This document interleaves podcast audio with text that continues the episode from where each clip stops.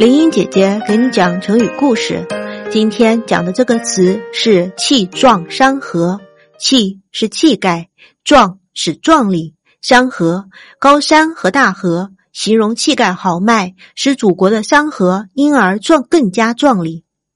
故事说的是北宋末年，谢州闻喜县人赵鼎，少年时已经通读了经史百家著作。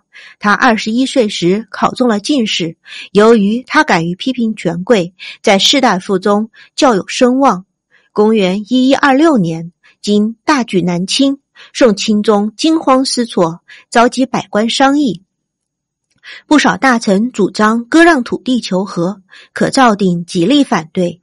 钦宗昏庸懦弱，把黄河以北的广大土地割让给了金国。公元幺幺二七年春，金军俘获了清徽两地，北宋王朝灭亡了。当年五月，宋钦宗的弟弟康王赵构在南京建立了南宋王朝，就是宋高宗。高宗为了激励士气，保住半壁江山，就启用了李纲、宗泽、张俊等主战派的代表人物。赵鼎由于敢说敢为，受到了宋高宗的重用，当了御史中丞要职。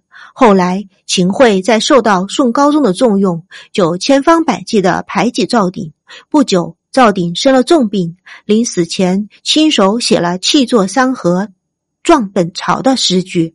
后来人们把“气作山河，壮本朝”简化为了“气壮山河”。